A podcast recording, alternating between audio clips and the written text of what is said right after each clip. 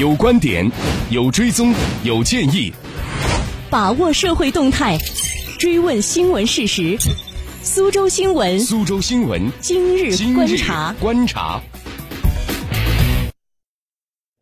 苏州新闻今日观察。昨天，全国高等职业教育中外合作专题研讨会在工业园区苏州百年职业学院举行，近二十家高职院校代表和行业专家出席活动。苏州在职业教育产教融合方面的探索备受瞩目。我们来听广电全媒体记者文良的报道。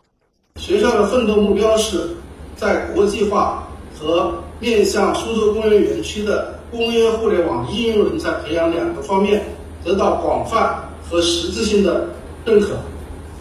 苏州百年职业学院在原苏州港大思培科技职业学院基础上建立，是经江苏省人民政府批准、教育部备案的全国首家独立法人中外合作高职院校。学校确定了国际化、可持续发展以及特色发展的道路，稳步推进产教融合模式。学校毕业生就业率逐年升高，二零二零届毕业生年终就业率达到百分之九十八点四六，为高职教育中外合作办学机构闯出了一条新路。苏州百年职业学院校长助理陈建。跟产业的结合，跟地方经济发展的这个无缝衔接，这是高职院校生命的根本。所以，我们从原来的商科为主，现在逐渐转型，减变成工科引领，重点打造就是工业网、互联网产教融合基地，然后应用人才培养。我们现在工业互联网。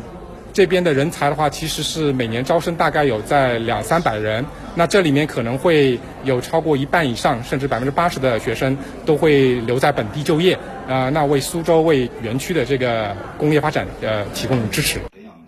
研讨会现场，来自全国各地的高职院校代表各自分享教学经验，探讨执教新思路。中国教育国际交流协会秘书处副秘书长安岩表示。苏州高职教育中外合作办学一些具体做法和创新模式，值得在国家层面借鉴推广。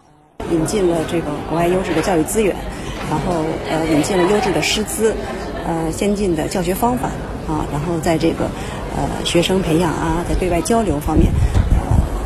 探索了一条很独特的道路，然后对我们教育对外开放，呃这个也有很重要的意义。现场高职中外合作办学机构。和项目负责人联席会正式成立，以凝聚共识、抱团合作、协同发展、示范引领为办会宗旨，致力于引入外方优质教育资源，创新我国高职教育人才培养模式、机制与方式。苏州百年职业学院校长助理陈建：互相借鉴、互相学习，我们分享交流好的经验，同时倾诉也这个。呃，提出相应的困惑和共性的问题，那我们集思广益、群策成立，通过这样的联席会，通过这样的一个兄弟院校的合体，来把这些实践中办学中的实践问题来解决。然后，如果遇到特别重大的问题，我相信其实我们也承担着一个智库的作用，